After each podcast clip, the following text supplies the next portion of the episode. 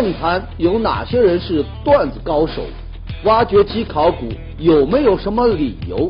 为何喝一口水就丢了一个球？更多精彩尽在本期《杂志天下》。观众朋友，大家好，欢迎收看《杂志天下》，我是廖杰，和你一起来关注正在流行的话题。节目开始，杂志封面最新一期的《华生》，这封面话题是政坛段子手。前不久啊。在美国白宫记者会上，这美国总统奥巴马呢，他变身段子手了，不仅自嘲取乐，还把那竞争对手啊给算了个遍。你比如说这个希拉里啊，前不久希拉里经常坐什么一辆巴士呢，到处演讲，为这个竞选呢来预热。这奥巴马啊就挖苦了，说现在呀真的是很不景气啊，一些人的生活呀仍然面临着不确定性。你比如我有一朋友。几个星期前，他还是个年收入几百万，现在呢，竟然住在一辆巴士里边，四处漂泊。除了这个奥巴马呀，还有其他不少的国家政要也算是这个段子高手。你比如英国首相卡梅伦，他最擅长的呢自嘲啊，其中比较经典的一段呢，是在中国北大讲的。他就说：“你知道啊。”我做首相有多惨吗？没有专门的厨师为我做饭，只能去内阁啊蹭饭吃，而且每年的收入呢还得要全部公开。如果我去老百姓家呀，你抱着他们哭，那第二天《泰晤士报》的标题就是英国首相以无耻的眼泪换取选票。那《太阳报》的标题呢，这可能是英国首相和私生子相认。当然了，咱中国也有段子手，其中。产量最高的当属这个乾隆啊，按照专家的说法呀，说他一生啊写了大概有五万首押韵的段子，里边大部分呢都是讽刺别人的。你比如这个，说某官员上书时啊写错了词，把这个翁仲呢写成了中翁啊，这个乾隆呢就顺手写了一个段子，说翁仲如何做中翁，十年寒窗欠夫功。如今不得为凌汉，贬往江南做叛通。你看，他也给你全反过来了。另外啊，那苏轼苏大人也算是段子达人了。他有一个专门来讽刺吹牛的，说三位鹤发童颜的老翁啊，一块出游，路人好奇啊，就问他们的年龄。第一个就说呀，我有多大我不记得了哈，依稀记得年轻时和那盘古扳过手腕。那第二个就更厉害啊。说每当沧海变桑田的时候，我就用一支竹签做记号。现在呢，这竹签都堆满了十间屋子。那最后一个就更牛了，说我呀喜欢吃蟠桃，吃完了呢就往这个昆仑山下呀一扔啊。最近就发现这桃核呢，居然和昆仑山一样高了。这个段子呢，就是苏轼给编的。我们回到这封面，政坛段子手。这封面图片很有意思啊，说这个奥巴马啊退出政坛，既可以当大学老师，也可以创办一个奥运社，说说相声。接下来关注热点话题，说有二十多名学生啊，每个人都花了十五万托关系找人，通过所谓的内部指标读上了这个武汉大学。这四年大学要毕业了吧，竟然就发现不。没有学籍，对此呢，武汉大学就回应说呀，这是一起盗用武大名义进行的招生诈骗事件。目前呢，三名犯罪嫌疑人已经被刑事拘留，其中有一位呢，还是这学校的辅导员。围绕高校引发的招生骗局呢，那也不是一两起了哈，但往往很快呢就能被戳穿。但这一回。居然瞒天过海四年之久啊！期间二十多位学生过着几乎和正常大学生同样的生活，住呢在武大宿舍，在武大的教室里来上课，同样参加这武大的学校运动会，与同学们呢还一块去春游。当然，和其他同学呢也稍微有一些不同。这些人他没有这个学生证，没有学号，没有饭卡，上课呢也从来没有被点过名。就这样过了四年，直到毕业前夕查不到学籍了，才发现上当喽，受骗喽。这个事啊，就值得我们深思哈。那首先，学生和家长肯定有一些投机取巧的心理。近些年来，咱教育主管部门不断的发出了一些警示啊，包括这个招生诈骗的警示，提醒公众啊不要相信所谓的什么这个内部指标。但就有一些个学生和家长对这个托关系呀、走后门呐是深信不疑。你像在这么一起事件当中，当事的学生也有感觉到和其他同学的不同，但他们呢还是一次一次的相信了辅导员的解释。说这是特殊渠道，所以呢，跟别的学生啊会有一点不一样。辅导员他说什么，学生就信什么，也从未向学校有关部门去求证自己的身份。这第一，其次啊，这高校的管理松懈，也给了骗子啊可乘之机。按理说，高校辅导员这个招聘应该是严格的，有一定的审查条件。那为何一个骗子能够轻而易举的担任这个武汉大学的辅导员呢？此外，其他的老师啊，好像也缺乏必要的警惕性。当这些个学生询问点名录里为什么没有我们的名字时，这相关任课老师只是让他们呢去问一问辅导员，他并没有意识到这其中可能存在的不正常。马上又到了高考季了，你看花十五万。读武大这么一个骗局呢，就给我们再度的敲响了警钟。要想骗局不再重演，那我想说呀，谁都不该把自己当局外人。眼下是高考最后的冲刺时刻，不少学校呢，那是想尽了各种方法呀，来给学生们打气加油。其中有一个办法。那就是在校园当中啊，在教室里啊，悬挂一条条励志的高考标语。比如最近啊，广西桂林一所高中的教室里呢，那悬挂的标语啊，就引发了人们的热议啊。他是这么写的啊：提高一分，干掉千人。怎么样，霸气吧？在高考的战场里，那分数好像就是子弹呐。干掉这两个汉字，将这个高考竞争的残酷性。那是描绘的惨烈无比，杀气腾腾啊！有人就调侃说呀：“这学校校长啊，估计武侠小说看多了，口号怎么这么像新秀派的风格呀？”还有的呢，就以过来人的身份说：“加油吧，学弟学妹，这是脑子啊最后一次有用的时候啊，以后的一切都要看脸喽。”可以说哈，每年的高考励志标语，那就是一道独特的风景线。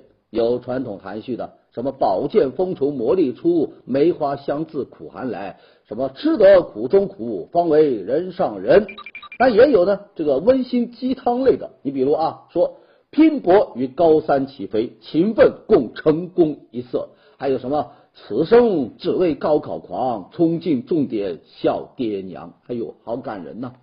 还有这个幽默风趣型的啊。什么吾日三省吾身，高否富否帅否否去做学习狗？还有什么啊？高考一百天，手机放一边。当然也有这个惊悚雷人的，比如说什么要成功先发疯，下定决心往前冲。还有说什么就算撞得头破血流，也要冲进一本的大楼。那有人就说了，在这些个标语的虎视眈眈下，你都不敢不努力呀。其实，仔细看这些个标语，它都渗透着一种优胜劣汰的丛林思维。提高一分，干掉千人，你倒是给了学生的紧迫感，让他们知道提高一分的重要性，但也给了这些个年轻人一种你死我活、有我没你的感觉呀。提高一分，干掉千人，其实啊，需要干掉的呢，恐怕是这样的标语，是这么一种。教育的理念呢？好，接下来我们来说一说挖掘机考古。呵 呵最近在陕西咸阳一处这个考古现场啊，工作人员在清理这个墓葬土方，他用什么工具呢？用挖掘机。哎，之后这一支考古队呢，还被查出相关手续已经过期了，那领队的资质呢，都已经脱审八年了。我们都知道啊，沉睡地下数百年、上千年的墓葬文物，在发掘的过程中，你稍有不慎，就很容易氧化，甚至是损毁。而在这，考古人员居然用这个大型的挖掘机在那里粗暴的挖，你怎么能不让人揪心呢？按照规定，考古过程绝不允许使用挖掘机这样的大型机械。那么，这考古队为什么要明知故犯呢？据这个知情人士就介绍啊，这一处考古地点呢，它位于市政工程的范围之内。当市政工程和考古齐头并进的时候，你这考古的慢工细活和那城市建设的大刀阔斧，那就显得格格不入了。于是，如何在不影响工程进度的情况下又完成考古呢？那就要不惜一切代价提高考古的速度。而要想加快速度，那挖掘机是好东西啊！哈，有关部门就表示啊，这样做一举三得呀。对建设方而言，可以缩短工期，加快进度啊；对于这个承包方而言呢，能够提高效率，节约成本。那对考古队来说，快点结束工作，能省下一大笔的开支呢。应该说哈，考古队使用挖掘机，那就和那个盗墓贼使用洛阳铲呐，在手法上是一样的呀，都是无关考古，只在用最高效的工具来获得自己的利益。这还真是文物考古如种田，能快一天是一天。稻花香里说丰年，听取蛙声一片。好，接下来进入板块杂志标题，我们来看最新一期的人物文章标题：我所认识的约翰纳什。前不久，约翰纳什遭遇车祸，不幸去世啊。他呢？是奥斯卡获奖影片《美丽心灵》的主人公的原型，也是诺贝尔奖的得主。有人就说呀，他算是二十世纪最伟大的数学家，也是最有名的一个疯子。他的一生呢，充满了传奇。这位天才在二十二岁的时候就提出了让世界惊叹的纳什均衡的博弈论，他重构了经济学的基础。这个理论有一个最著名的例子，就是囚徒困境。说两个嫌疑犯被分开来审讯，警官分别告诉他们：如果你们都不招，则证据不足，每个人要坐一年牢；如果你招了，而对方不招，你将被判这个三个月，对方呢要判刑十年。如果你俩同时都招供了，都将被判五年。于是呢。两囚徒陷入到了招还是不招的这个两难的境地，可那时呢就给出了一个结局，那就是两个人都应该招。这个结局就被称为是纳什均衡。然而，比起这个囚徒困境啊，纳什自己的困境要复杂的多。三十岁的时候，他患上了严重的精神分裂症，他的妻子呢在这之后是被迫啊被逼着呢跟他离婚了。尽管是离了婚，但这个善良的女人还是继续的陪在纳什的身边，不断的鼓励他，帮助他。到了快六十的时候，纳什奇迹般的从疯狂中苏醒了过来，并最终呢获得了诺贝尔经济学奖。而他的传奇的经历，包括他和妻子的情感故事，就打动了大导演霍华德，就把这一切呢拍成了电影《美丽心灵》。我们回到标题。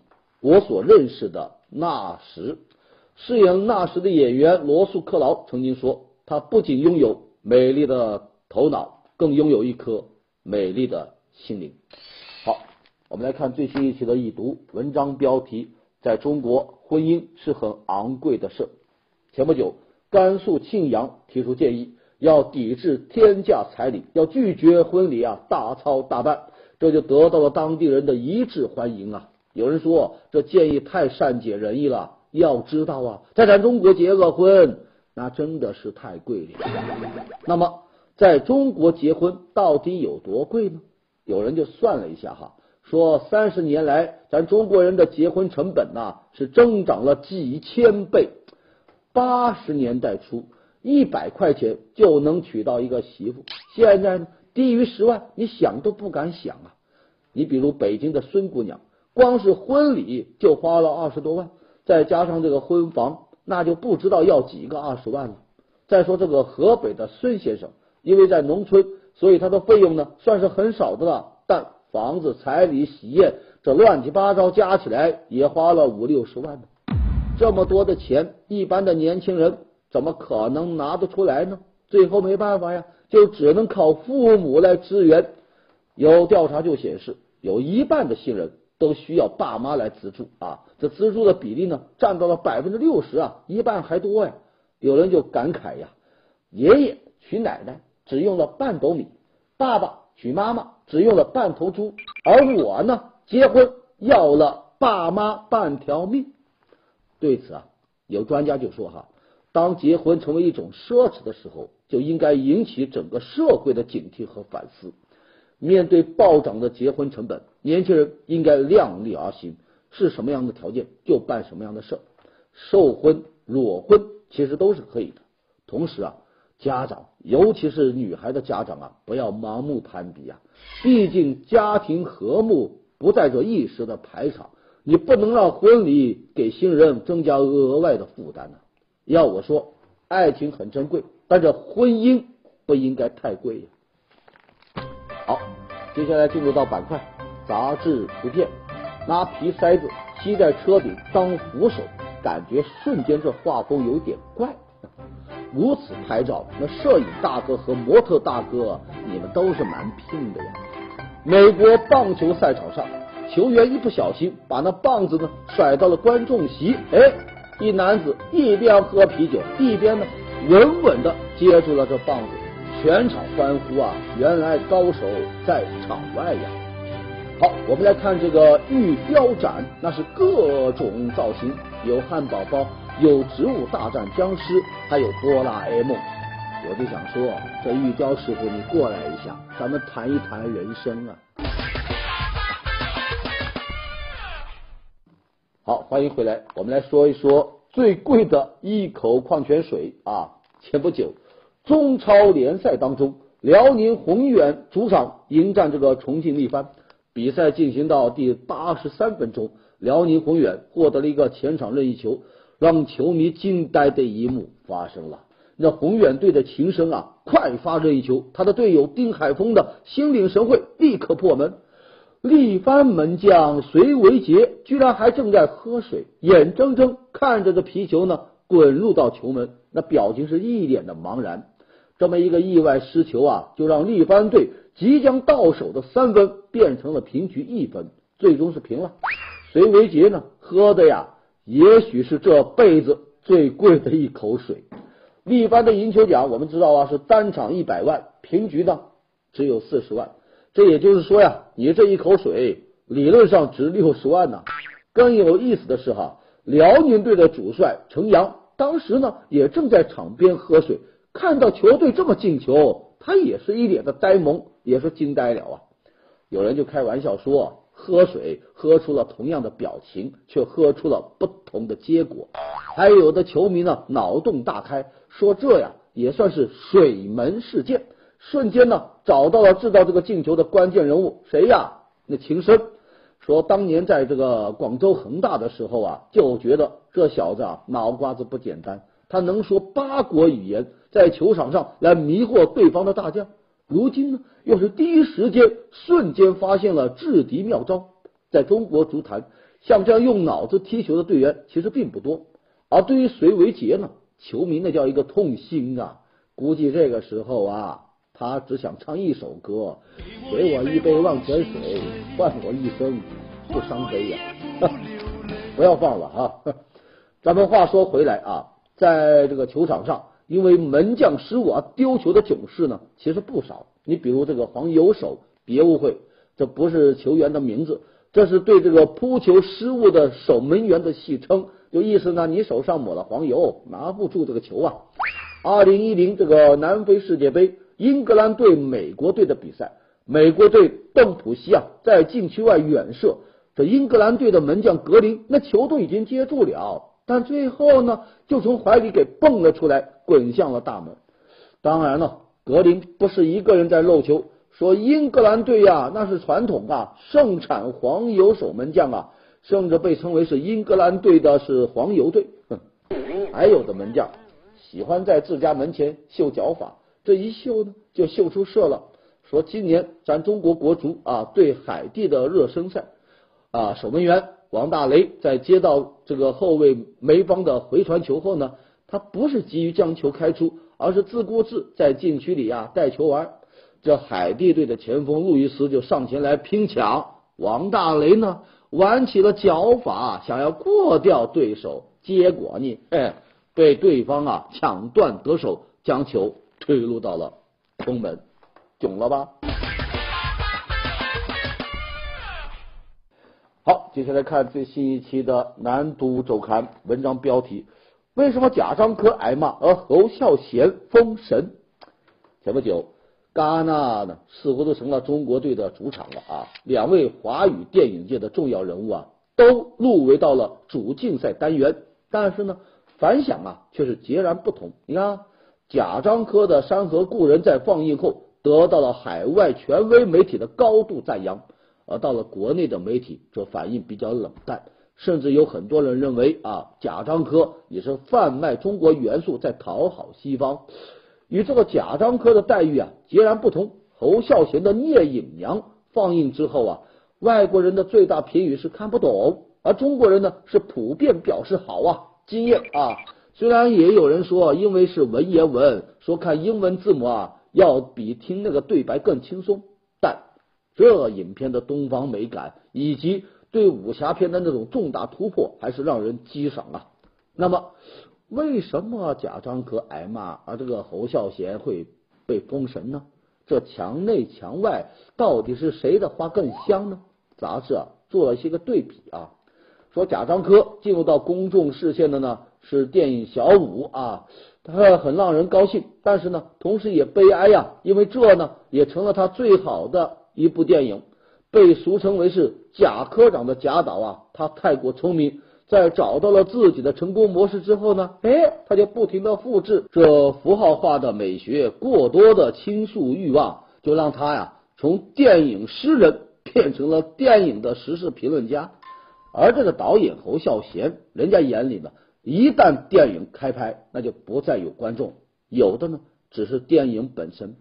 这一次戛纳电影节，贾樟柯斩获了金马车终身成就奖。侯孝贤呢也获得了最佳导演奖，可是呢都以最重要的金棕榈奖啊失之交臂。有人就说贾樟柯的金马车说明他建造的这那个那个那个符号帝国呀成功了，而聂隐娘呢让欧美观众抱怨电影呢呃晦涩难懂，却又赞叹它美到画面和摄影，这就说明侯孝贤的东方美已经被外国观众接受了，但其中所蕴含的哲学。却还是很难跨越文化的鸿沟。从某种程度上来说，这《山河故人》与《聂隐娘》啊，它代表了两种截然不同的创作方式。用侯孝贤自己的话说呀，在他漫长的创作过程中，观众始终缺席。那言下之意呢，他只关心自己表达了什么。那贾樟柯不一样啊，他恰恰相反，从创作伊始呢就有沟通和传播的欲望。杂志呢就认为。这两者谁好谁不好，他没有定论，因为这就是电影人的艺术选择。五月份是美国大学的毕业季，很多学校啊都会选择在这个时候来举行这个毕业典礼。前不久，有人发了一张哥伦比亚大学某系的毕业生名单，这大家伙一看呢就惊呆了。您敢想象吗？这里边百分之八十的姓。居然全都是什么陈李高张刘郑王？没错，他们都是中国人啊！这可不是专门为中国留学生开设的什么成教班呐，它就是一个普通的正经的，所有学生都是正规各大学生的一个系。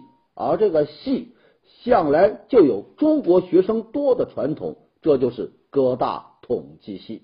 有人就统计了一下这么一个统计系，发现呢，总的人数。两百三十一个人，其中名字一看就是中国学生的高达一百九十人，占到了百分之八十二点二五一零八，这比例说是中国学生已经接管了各大统计系，也并不为过呀。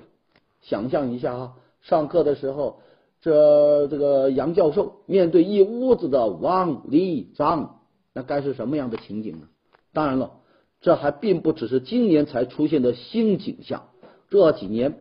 很多美国大学，它都在疯狂的扩招中国的学生，只是各大统计系的情况非常突出了哈，也因此呢，中国留学生当中啊，流传这么一种说法，说各大统计系啊比较水，就质疑这个统计系呢，你为了敛财，故意降低录取的门槛，造成个含金量的下降。但其实人家冤枉，很大的原因很可能是中国学生啊，他的数学都比较好，申请这个统计系呢，有着天然的优势。